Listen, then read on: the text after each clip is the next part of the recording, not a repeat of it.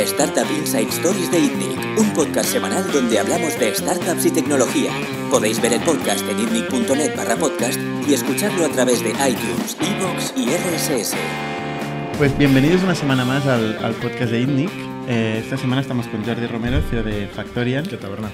Y con Tomás Díez, que es el director del FabLab y fundador de FabLab Barcelona. ¿Qué tal, Tomás? Gracias por la invitación, todo bien. Eh, la FabLab es, es, un, es, una red de espacios de fabricación a nivel global que permite a todo el mundo que quiera crear, mm, fabricar casi todo. ¿no? Son espacios conectados a Internet em, y que están por todo el mundo, ¿no? Sí. Y tú has fundado el FabLab de Barcelona. Sí. Dentro del Instituto de Arquitectura Avanzada de Cataluña, de hecho coincide con mi llegada a, a España hace 12 años eh, y fue un momento de, donde se juntaron muchas coincidencias, ¿no? Eh, el IAC decidía poner en marcha un Fab Lab eh, para apoyar los programas educativos en torno a la arquitectura y también no solo quería hacer un, un espacio donde los estudiantes prototiparan pequeñas maquetas o piezas de edificios, sino también conectarlo a, un, a, una misión social que es la que defiende el proyecto Fab Lab. ¿no? Eh, entonces me tocó a mí ponerlo en marcha. Eh, ¿Cómo sucedió esto? ¿Cómo, ¿Cómo, llegaste tú al IAC? Eh, yo llego al IAC por, por, otra cadena de, de, casualidades. La primera es el, el, declive de la situación en Venezuela. yo en ese año, en el año 2006, estoy en mi último año de carrera, estaba estudiando urbanismo y estaba en busca de, una, de un proyecto final de carrera tenía intenciones de quedarme en Venezuela y eh, se empezaron a caer las oportunidades una tras otra eh, y salí disparado a Europa. España era una, una conexión lógica al tener eh, nacionalidad española, mi padre es español. y dentro de muchos emails que mandé, me respondieron un par y uno de ellos fue dentro del día que me aceptaron para hacer una pasantía, o sea, era un becario en ese momento, ¿no? entonces yo llego como becario para hacer un libro sobre Taipei eh, pero termino en una reunión donde, no debería haber estado, de, recibiendo el encargo, dices, mira, hay que poner en marcha este Fab Lab, hay un profesor en el MIT que se llama Neil Gershenfeld eh, y otra señora que se llama Sherry Lassiter, eh, ponte en contacto con ellos porque dentro de seis meses se inaugura.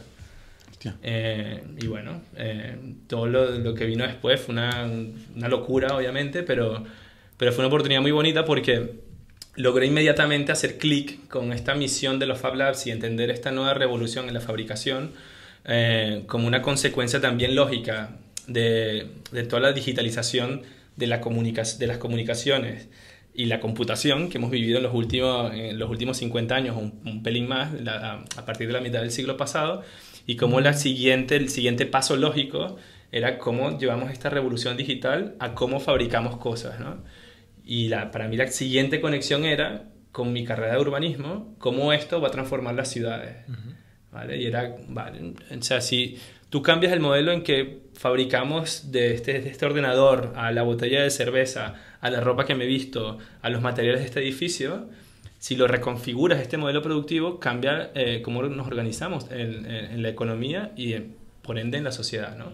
Y además se abre una oportunidad también de, revisar y también de mejorar el modelo económico en el cual estamos extrayendo recursos de, del planeta para fabricar cosas pero es un modelo en el cual también estamos generando unas consecuencias bastante duras, eh, tanto para el planeta en sí mismo, y ya, y ya no, es una, no suena de Greenpeace ni abrazar árboles, eh, y también unas consecuencias de una desigualdad social brutal. ¿no?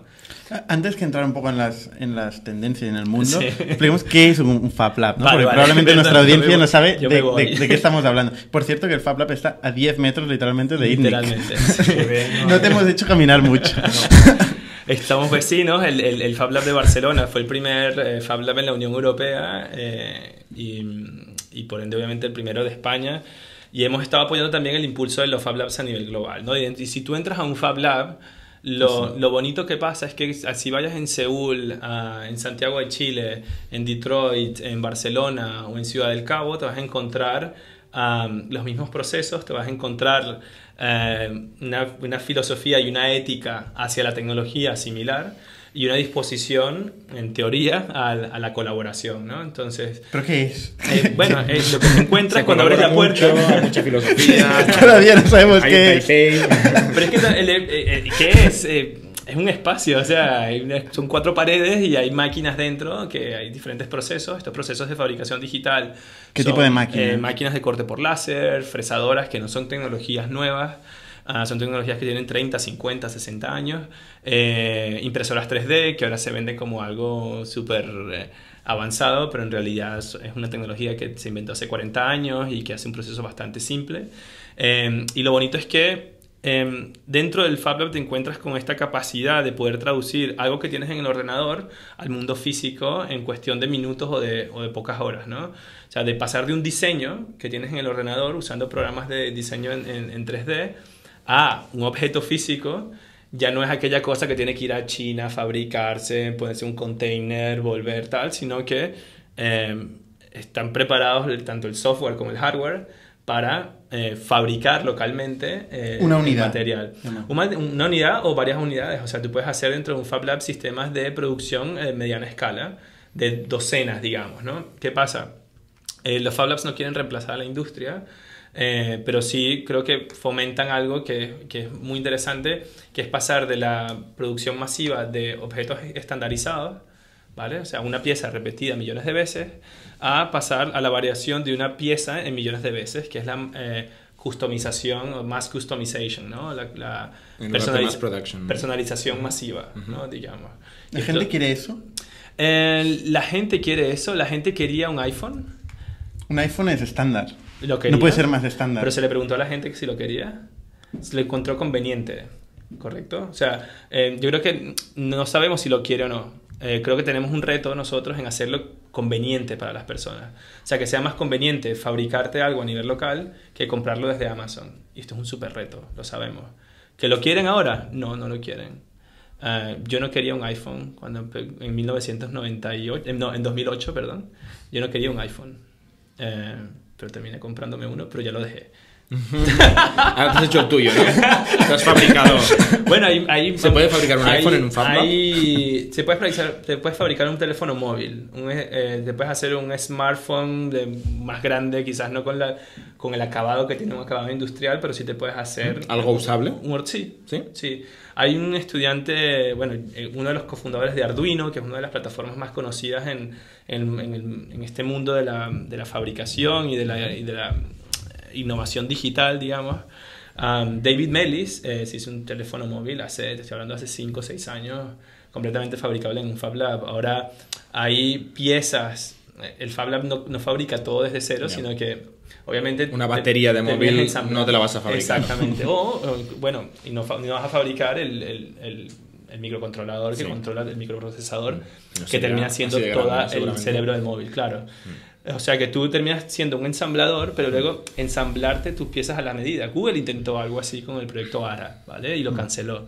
El proyecto ARA era un, teléfono modular mm. que no venía mm. completamente cerrado, sino podías hacer el upgrade de la cámara. Y ha habido varios de estos, ¿no? De blogs hechos. Eh, el PhoneBlocks, Blocks, de hecho, PhoneBlocks y Proyecto ARA nacen en un momento eh, casi en paralelo, ¿no? PhoneBlocks era un, proyecto de tesis de un estudiante holandés, amigo, eh, Dave Hackens, que ahora es muy conocido, Dave Harkins, porque además del proyecto de PhoneBlocks, hizo otro proyecto que se llama Precious Plastics, que son máquinas eh, en código abierto para que cualquier persona pueda eh, empezar una estación de reciclaje de plástico. Y hay más de, hay, hay más, creo que son 200.000 personas en el mundo que están colaborando ahora mismo en este proyecto. Al ser un proyecto en código abierto, cambia también un poco el paradigma ah, de la colaboración a nivel de hardware, que está basado, el modelo industrial está basado en la propiedad intelectual en este caso, el cambio de paradigma pasa al de la, de la colaboración masiva y el del código abierto, y Dave Hackens ha empezado esta, esta campaña para hacer que con el plástico, que es un gran problema, eh, tanto en las ciudades como, ya sabemos, no sé si conocéis, pero hay un gran grandes islas del tamaño de países en, diferentes océanos que están formadas de plástico. Hmm. Y es, la, es, lo que decía antes, este modelo, claro, es lo que decía antes, ¿no? Este modelo industrial lineal y extractivo, nosotros extraemos recursos, los convertimos en productos, los usamos, termina la vida útil y lo ponemos donde no lo veamos, ¿vale? pero resulta que esto lo estamos está regresando a nosotros. La mierda que hemos puesto en aquellos lugares que no vemos está volviendo a nosotros. Pero no quiero ser, sonar pesimista, quiero decir que la idea es cómo, cómo, cómo, cómo le hemos vuelto un poco a, esto y empezamos a repensar cómo producimos las cosas y cómo aprovechamos uh, estos materiales que ya están procesados y los reinsertamos en la cadena productiva. Este proyecto de Precious Plastics es un ejemplo.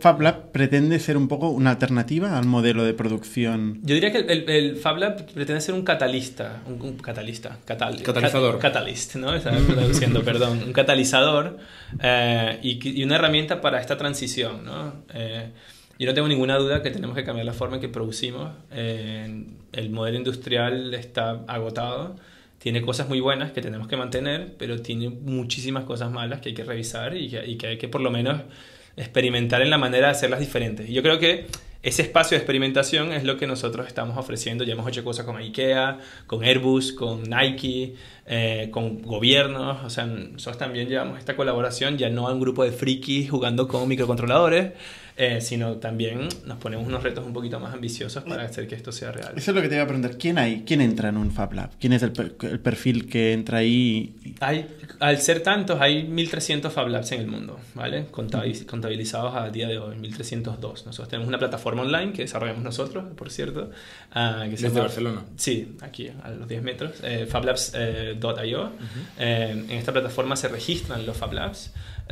digamos, una, hay hay una, la forma en que se aprueba un Fab Lab de manera oficial es en un, en peer review, o sea, no hay, una, no, no, hay una aprobación de un Fab Lab de manera centralizada, sino que los Fab Labs se aprueban entre ellos, ¿vale? Cuando hay un nuevo Fab Lab, aplica, y si hay dos Fab Labs de tres opciones que, que este nuevo Fab Lab pone como, como árbitros o como referees, eh, si hay dos que dicen que es un Fab Lab aceptable, pues se convierte en parte de la red.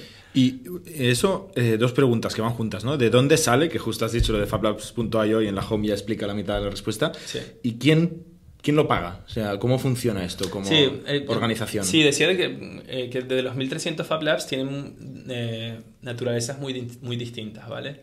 Hay un Fab Lab, por ejemplo, o varios Fab Labs, pero un ejemplo es el de Amersfoort en, en, en, Holanda, que es un Fab Lab totalmente autofinanciado. Es una comunidad que se juntan 20 tíos y dicen, cada uno ponemos 10.000 euros y tenemos 200.000 y con eso compramos el equipamiento de un Fab Lab y pagamos un alquiler por unos años, etcétera, etcétera. ¿no? La inversión para montar un Fab Lab está entre los 50 a 80.000 euros, ha bajado, antes era entre 100 y 150. ¿Por qué ha bajado? Bueno, por lo mismo que cuesta la tecnología cada vez más barata. Se ha ido haciendo más barata las, las máquinas que usáis, ¿no? Impresoras. Sí, hay un caso en la impresión 3D también épico, que es como una, una impresora 3D te costaba en 2005 20.000 euros y en 2010 te cuesta 1.000. ¿Y en 2018? y en 2018 puedes armarte comprarte. Yo me compré una microimpresora en una campaña de Kickstarter por 300 euros. ¿vale? Em, hay un mínimo de máquinas que hay que tener. Hay un inventario común de estos Fab mm. Labs uh, que, a pesar que están en diferentes localizaciones, tienen un inventario común, un listado de máquinas y procesos no es un no son no es tipo McDonald's, es decir, no es una marca de máquinas, o sea, cada Fab Lab incluso puede fabricarse sus propias máquinas. Se las pueden imprimir. Eh, exactamente, que es una de las partes del, del, roadmap eh, eh, que tenemos dentro de los Fab Labs es que mm, digamos, la siguiente iteración nos permita fabricar Fab Labs dentro de un Fab Lab. Y esto lo haría más barato, ¿no? Pero volviendo al tema del tipo de audiencias y dónde están localizadas, Puede ser comunidades autofinanciadas, pueden ser, como en Barcelona, están los Ateneos de Fabricación, que fue un proyecto que empezamos nosotros con el Ayuntamiento de Barcelona y se convierte en un servicio público totalmente financiado. financiado por el Ayuntamiento. El Ayuntamiento de Barcelona. O sea, por todos. Eh, por todos, exactamente. Eh, Fab Labs eh, dentro de empresas, Renault o Airbus, tienen unas intranets de Fab Labs donde ellos están interesados no solo en la tecnología, sino en el mindset, ¿no? Está, ¿Y está abierto al público? No, ah, por eso decía intranet. Entonces no son Fab Labs, ¿no? Tienen que estar abiertos a todo el mundo por principio de Nail. Exactamente. El tema, el tema es que si buscas en, la, en nuestra plataforma, no están los Fab Labs de Airbus o de, o de pues no, pues no lo busco, si no lo voy a encontrar. Pero eh, entonces, eh, también hay muchos Fab Labs dentro de universidades, ¿no? Como nosotros estamos dentro de un instituto que tiene un programa de máster eh, ¿Qué universidad es la que está vinculada con esto? Los másters del IAC están eh, certificados por la Politécnica, por la mm, Universidad Politécnica de Cataluña. ¿no? O sea, y hay Fab Labs que en gran medida están localizados dentro de universidades. Yo diría un, sobre el 60% de los Fab Labs están en universidades, con lo cual hay un, eh, una población relacionada con estudios del computer science, arquitectura, diseño, hmm. que son las que están más cercanas a los Fab Labs. Pero se está esa tendencia se está haciendo como cada vez más diversa, ¿no? Hay cada vez más Fab Labs de naturaleza pública, eh, empresas que no necesariamente son grandes empresas que lo cierran, sino que invierten en el Fab Lab con una parte de, negocio para otra cosa. Un ejemplo era, que fue brutal, que no terminó de cuajar, pero era el, eh, que, me pareció, que me parecía como que ilustraba la paradoja del momento, es que Barclays, en el Reino Unido, que es un banco que conocéis, eh, planteaba en varias de sus sucursales que estaban en desuso crear Fab Labs. ¿vale? Y de hecho empezó, se llaman los Eagle Labs, y empezaron tres, que están todavía en, proceso de prototipado, no ha escalado todavía. Pero tenían el plan de abrir en 50 sucursales en el Reino Unido Fab Labs dentro de, eh, de, este, de, lo que era antes un banco.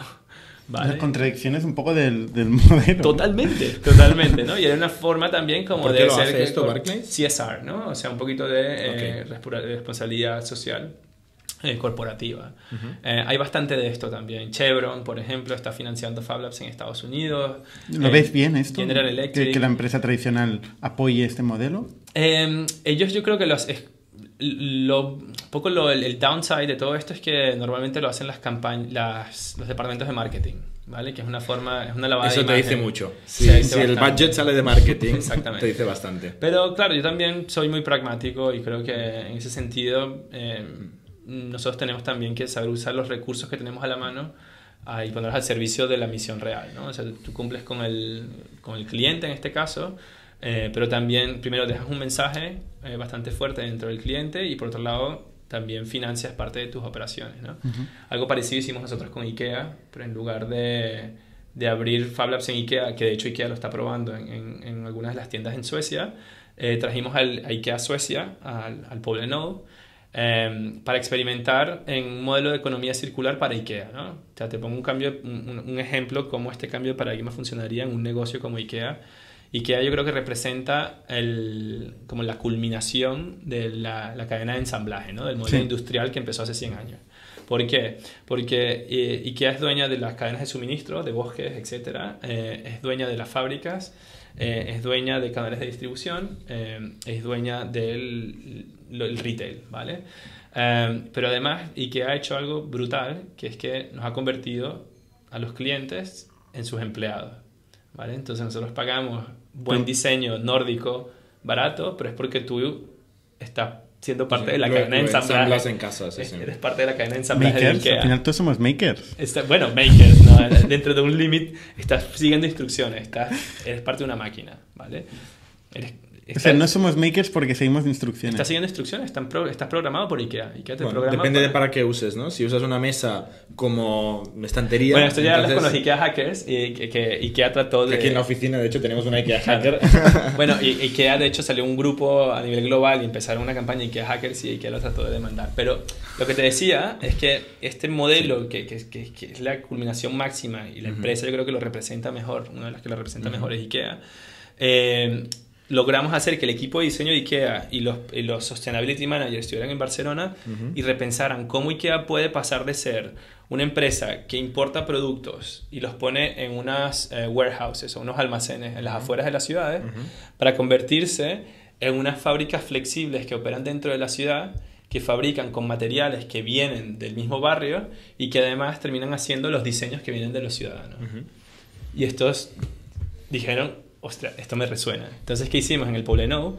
Los jueves, es el día de los trastos, salimos con los diseñadores de IKEA a recoger muebles con una furgoneta, cogimos esos muebles, los pusimos de vuelta en nuestro Fab Lab, pero también en otros Fab Labs del barrio, sabéis que hay varios dentro del Poblenou, eh, y logramos hacer que estos diseñadores repensaran nuevos productos a partir de productos obsoletos o productos que habían sido tirados por clientes, en muchos casos de IKEA, encontramos muchos productos de IKEA que ellos habían diseñado. Eh, y al final fue una cosa de una semana, con lo cual salieron productos que fueron prototipos, maquetas, pero fue un ejercicio bonito, un ejercicio mental súper bonito con IKEA y seguimos tratando de hacer que estas grandes empresas entiendan que, que hay modelos de experimentación que vale la pena probar y que de ahí pueden salir oportunidades de negocio también. Aunque esta es la clave de su modelo, ¿eh? precisamente lo que es definido. Claro, pero la relación con los clientes también es otra de las claves y el cliente, que es parte de una cadena de ensamblaje, yo creo que está pidiendo otro tipo de relación con la empresa.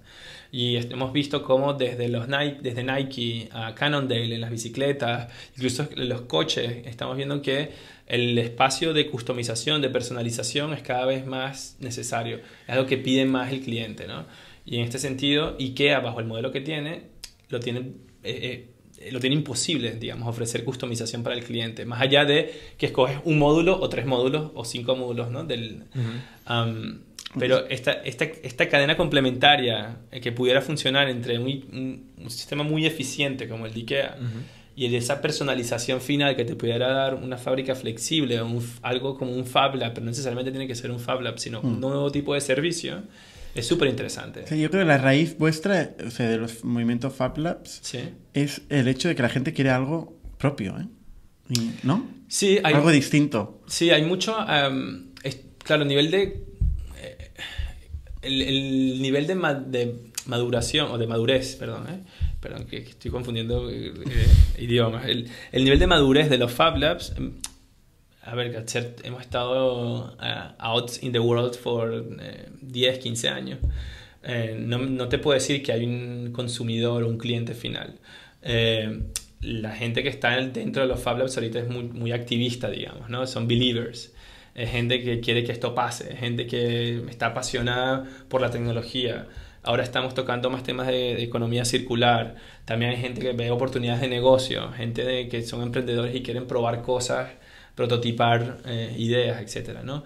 Pero todavía no estamos a ese nivel de decir, bueno, el, tipo de usuario, cliente final del Fab Lab tiene una masa crítica suficiente como para decir que, que o, compararlo con este tipo de... de, y en general, vendiendo cosas de hace años, lo que veo es que la gente le aterra un poco el, tener algo único. O sea, la gente elige grupos a los que se siente afín y, a los que quiere pertenecer, ¿no? Sí. Entonces busca elementos comunes entre estos grupos, ¿no? Sí. O sea, el, hecho de alguien sentirse solo, ser distinto, por mucho que a veces hay grupos que se venden como que son transgresores, son underground o lo que sea, no dejan de ser grupos. Es realmente el hecho de que hay, alguien sea único yo creo que produce un auténtico terror, ¿no? Porque al final el ser humano es social y, quiere ser reconocido por el grupo, ¿no? Yo creo que, eh, y ahí es donde también hay, otros ejemplos que, yo creo que ratifican lo que acabas de decir, ¿no? trabajando con Nike, eh, nos, nos, contaba un poco la historia de cómo llegaron a Nike ID, ¿no? ¿Sabes? ¿Conoces Nike ID? Que tú mm. puedes eh, personalizar los zapatos, ¿vale? Tú entras en, en Nike.com, vas a la tienda y, te, tienen incluso máquinas también. Puedes cambiar cosas dentro del zapato, mm. pero dentro de un ámbito limitado, ¿vale? Tienes bastante libertad, pero dentro de un ámbito limitado. La primera versión de la plataforma de customización de Nike uh, daba total libertad al usuario de crear lo que quisiera. Em, cuando Nike lanzó esto, tenían un rate de devolución muy alto. La gente no estaba contenta con lo que había hecho, a pesar de que ellos lo habían hecho no son buenos diseñadores. Exactamente. La mayoría de nosotros no somos buenos diseñadores. Exacto. Y, luego encontraron que esto bajó dramáticamente cuando redujeron los grados de libertad. O sea, sí es verdad que eh, da mucho miedo también. O sea, yo cuando da miedo saber que puedes hacer casi cualquier cosa. O sea, yo hice un curso que es, eh, fui parte del primer curso que se estaba probando a nivel global basado en una clase del MIT, que es el Fab Academy. Y esta clase del MIT que yo hice se llama How to Make Almost Anything. Y en tres meses eh, aprendes a cómo diseñar un circuito, fabricarlo, programarlo, embeberlo en un producto, impresión 3D, escaneo en 3D, usar una fresadora grande, hacer muebles, hacer moldes, jugar con composites, entender materiales, comunicaciones, etc. ¿no? Te, eres como te conviertes en un Jedi de la fabricación. Eh, el, el feeling al final es aterrador, porque dices, hostia, yo soy el rey del mundo, ¿no? Bruce Almighty, ¿no? Que dice, no, esto que se haga, que se haga. que es relativamente eh, así, pero también eh, te, te, deja como que con una sensación de que esta extrema libertad termina dando miedo, ¿no? Como decía Eric Fromm, ¿no? El miedo en su libro El miedo a la libertad. O sea, si tenemos una, un miedo a ser nosotros lo que queramos que sea y tenemos que agruparnos a ciertos, como tú decías, a ciertas comunidades. Pero yo creo que hay espacio, o sea, no es un extremo. O sea, yo creo que los Fab Labs, como decía, no, no estamos tratando de reemplazar a la industria. Yo creo que lo que, que tenemos que es calibrar un poco el modelo industrial que tiene cosas muy buenas, pero que también yo creo que como está ahora, eh, nos estamos pegando un tiro en el, en el, pie directamente, en cómo estamos consumiendo y cómo sobre todo estamos usando el conocimiento, que está cada vez más, el, conocimiento bueno es cada vez más escaso, eh, el conocimiento no fluye eh, como Internet lo soñó, digamos, el, Internet inicial lo soñó, y por otro lado, las consecuencias económicas, sociales y ambientales de usar y tirar, de comprar en Amazon, son muy grandes, ¿no? Y, sobre todo, yo creo que estamos en un... Y yo estaba haciendo, participando en workshops con grandes empresas, con, no sé si conocéis IDEO. Eh, IDEO eh, es una empresa que nació en Stanford y son los que inventaron todo este rollo del design thinking y empezaron a llevar como esta idea de mm, fast eh, prototyping a las empresas y como que esta visión fresca de cómo las empresas pueden convertirse en innovadoras. Están vendiendo las empresas que se de, como IKEA o como, o, como Nike, que se conviertan en empresas de servicios, ¿no? Entonces tú vas a hacer como en Netflix, entonces vas a pagar una suscripción a tus zapatos uh, y en el momento en que tú, si no te pagaron este mes o te quedaste sin, trabajo, te va a venir alguien a tocar a la puerta de casa y te dirá, mira, es que no puedes pagar el siguiente mensualidad de los zapatos. Y te los quitan. Y te los quitan, ¿no? O sea, eh, o sea, si llevamos a la economía de Netflix todo, es como... Esto no salido de Black Mirror. es bastante Black Mirror. o por otro lado, si, si toda la innovación en robótica y en, eh, la dejamos en manos de Amazon y Google, eh, hostia, eh, es que la policía del futuro va a estar robots alquilados por Google a los estados, ¿no? O las fábricas donde se hacen las cosas totalmente automatizadas va a ser propiedad de dos empresas. ¿no? Entonces, no sé, hay que preguntarnos si queremos eso y sobre todo hay que mantener opciones de que más gente pueda tener acceso al conocimiento tecnológico, que las herramientas, estas herramientas puedan ser más accesibles, eh, que el conocimiento fluya eh, de manera transparente eh, y que sobre todo yo creo que se ofrezcan alternativas para que alguien, mira, tío, yo la verdad es que no quiero ser un asalariado y, y pagar la suscripción a toda mi vida, sino que eh, quiero probar otro tipo de cosas, o sea, que no sea una, estandarización. Quiero tener la propiedad. Probablemente puede ser la propiedad o puede ser un modelo de propiedad un poquito más flexible. Eh, yo creo que hay, la innovación financiera y también en, términos de contratos eh, que nacen con todas las tecnologías de blockchain son bastante prometedoras y yo creo que por ahí deberíamos probar más. Oye, Tomás, eh, ¿se te ocurre algún proyecto que haya salido en FabLab que haya, haya hecho algo importante? Eh, las, mm, hay dos proyectos claves, yo creo que son de impresión 3D, como la impresión 3D se hizo accesible. Se lo debemos en gran parte a MakerBot, que nació en un, en un FabLab slash Makerspace en, en Nueva York que se llamaba NY Resistor. Eh, Seguramente el, más relevante ahora mismo, ¿no? En impresión 3D, MakerBots. MakerBot era, lo fue. Lo fue, ya no lo, lo fue. MakerBot pasó por, un, por una historia bastante deprimente que eh, yo te decía, en 2005 si querías comprar una impresora 3D te costaba 20.000 euros, ¿no? Pero en 2000, entre 2006 y 2008 nació un proyecto que se llama RepRap eh, y RepRap eh, básicamente aprovechó que se venció una patente de, de, un tipo de tecnología de impresión 3D y lanzó un modelo de impresora 3D que te podías hacer por unos cuantos cientos de euros, ¿vale? Tú mismo.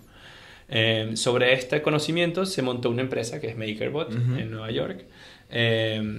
MakerBot, que al principio era un proyecto open source que tenía una comunidad súper fuerte y si es verdad que se, era la, la empresa de impresión 3D que no era de las principales, ¿no? que son 3D eh, System, Strata, así, más relevante del mundo.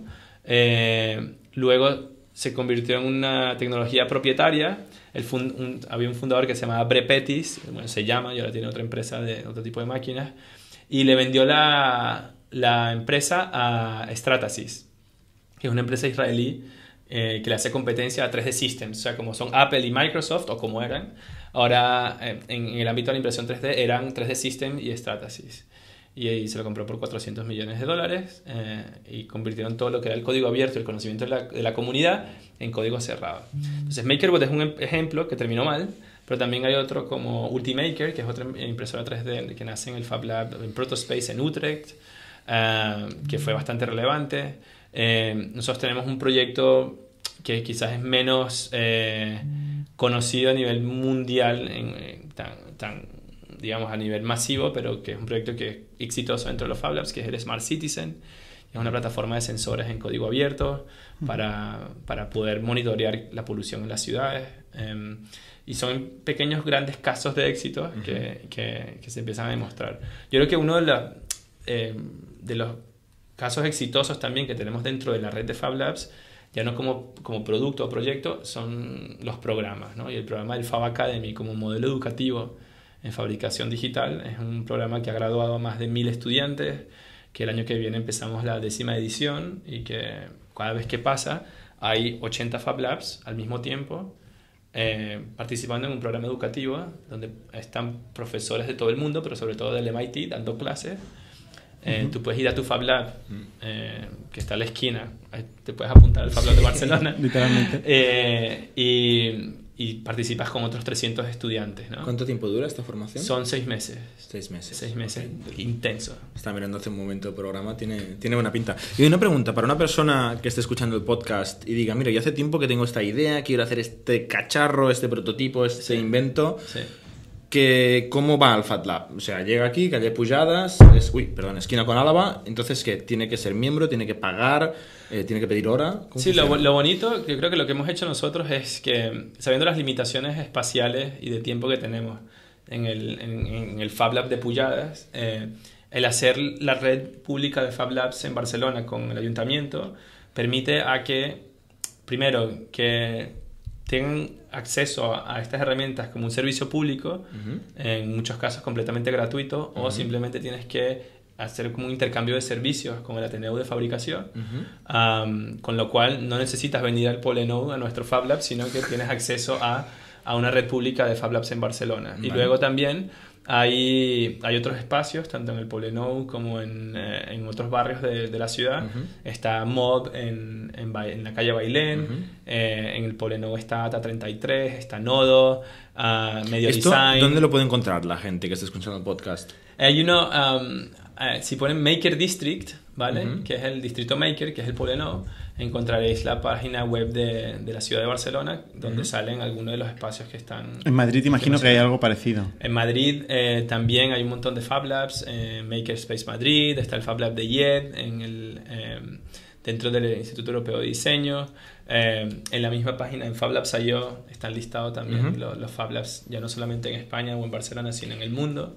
Entonces, y, y, lo que he dicho Jordi, ¿no hace falta pedir hora? Puedes... Depende del Fab Lab. yo, quiero, yo quiero hacer un, un, prototipo, por ejemplo. Quiero hacer un, un molde sí. para una fabricación. Eh, ¿Cómo lo hago? Yo creo que lo primero es ponerte en contacto con el Fab Lab que te, que te quede más a la mano. Uh -huh. Tengo una idea. sí. Cuando vas a nuestra web vas a ver que tenemos unos servicios. Okay. Hay una, una, dirección de correo electrónico que se llama pro.fablabbarcelona.org. Uh -huh. eh, nos envías tus requisitos. Bueno, hay un formulario online, de hecho. Uh -huh. Envías el, el tipo de proyecto que quieres hacer, nos envías algunos archivos, eh, lo evaluamos y lo eh, hacemos un presupuesto.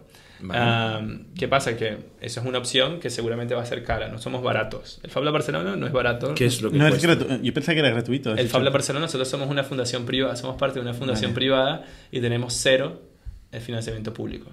Cero. Por eso trabajamos en crear los ateneos de fabricación que sí son gratuitos. Entonces, no, no, tienes que venir al Fab Lab de Pobleno, es lo que decía. Hay un Fab Lab. ¿Y, ¿Y, vosotros cómo os financiáis? Nosotros nos financiamos principalmente por proyectos de investigación, eh, por programas educativos y ahora estamos expandi expandiendo más eh, nuestra área de servicio. Porque esto tendrá costes. ¿Cuánta gente sois trabajando ahí? Eh, mi laboratorio tiene un presupuesto cercano al millón y medio de euros al año, solamente el laboratorio. Eh, y tenemos unos 20, unas 22 personas trabajando en, di en diferentes proyectos no y programas. Y tenéis bastante maquinaria, ¿no? Tenéis hasta un, un robot, una mano, un cuca, hay, ¿cómo se llama? Hay un robot antropomórfico, luego también el IAC como fundación es una plataforma que nos ha permitido crecer y que el Fab Lab es un proyecto clave dentro, de, dentro del IAC. Pero el IAC también tenemos otro edificio al, al cruzar la calle, eh, donde están localizados sobre todo los másters. Eh, ahí tenemos otro mini Fab Lab, eh, donde hay otros robots más pequeños, hay otra fresadora, cortadoras láser, impresoras 3D. Y luego tenemos el Green Fab Lab en Colcerola, Eh, somos dueños de una, una, masía que tiene un terreno de 120 hectáreas eh, y que además hay otro Fab Lab allí que está enfocado sobre todo en cómo vincular estas tecnologías con la naturaleza. ¿no? Y que forma parte de un proyecto dentro eh, de esta propiedad que trata de demostrar que es posible producir localmente energía, comida y cosas usando herramientas digitales. ¿Las materias primas también las proporcionáis vosotros? No, las materias primas ahora mismo, esto es contradictorio, es bastante contradictorio la cadena de suministros eh, dentro de la, de la red de Fab Labs, eh, porque proviene de eh, ámbitos industriales. ¿no? Soy, ahora estamos viendo cada vez más que, por ejemplo, en los contrachapados, en ciertas maderas, hay unas denominaciones de origen que te permiten escoger de una manera más consciente si estás usando un pegamento que luego al tirarlo eh, va a ser eh, dañino para el ambiente. Hay cada vez más bioresinas que permiten que el contrachapado sea más sostenible. Luego también la forma de explotación de los bosques es súper fundamental. Te digo porque la madera se usa bastante. Em, luego también la cadena de suministros a nivel de componentes electrónicos depende de los mismos problemas que tienen todas las cadenas de suministro. O sea, cada uno se espabila y se Cada uno se espabila, sí. Vuestro presupuesto incluye tiempo de máquina, digamos. Sí, claro. Sí, sí, sí. Y vuestro soporte en cuanto a diseño, etcétera. Eso, claro, por cada uno de los, de los proyectos, eh, algunos, eh, eh, algunos de los proyectos necesitarán más asesoramiento a nivel de diseño, otros necesitan más asesoramiento a nivel de estrategias de fabricación y otro solamente necesitará fabricarlo. ¿no? A nosotros cada vez nos interesa menos fabricar solamente, nos interesa estar en la parte más creativa, más de diseño. Yo creo que la experiencia que tenemos eh, nos permite como que aproximar a los, los, proyectos de una manera no convencional. Eh, luego también tenemos, te he contado algunos de los colaboradores que tenemos, pero tenemos una vasta red de colaboradores a nivel de empresas o también redes de conocimiento. Nos complementamos con gente que sabe de otras tecnologías que a lo mejor no son core en nuestro negocio. Te mencionaba antes de blockchain, biología sintética, inteligencia artificial que terminan complementándose con nuestro trabajo en torno a la fabricación digital. Yo no sé si tienes alguna pregunta más. Pero... Tengo infinitas, pero creo que nos hemos quedado yo me enrollo mucho. Yo es que es muy difícil. bueno, ese es un tema profundo. Ya ¿eh? ves que, claro. yo voy a venir. Y le doy un al tuyo o a otro, depende de la tarifa, pero. Venir a visitarlo y, ves que te encuentras entre un Fab Lab. Sí. Eh, no, es, no, es, no, es, rocket science. No. Es, no, pero es curioso, ¿eh? O sea, impacta. yo lo he visto, ¿eh? el Fab Lab vuestros en el día que he estado, pero tengo ganas de hacer cosas y quiero venir no a visitar, sino a, a trabajar. No, estaría de puta madre y, y sobre todo. Ya me informaré. Veamos si podemos hacer algún proyecto juntos. Muy bien. Oye, muchas gracias Tomás y Jordi. Gracias a vosotros. Y nos vemos la semana que viene. Suscribíos a nuestro podcast semanal en youtube.com barra iTunes, Evox o RSS para no perderos ningún episodio. También lo podéis recibir en vuestro correo suscribiéndoos a nuestra newsletter semanal en itnic.net.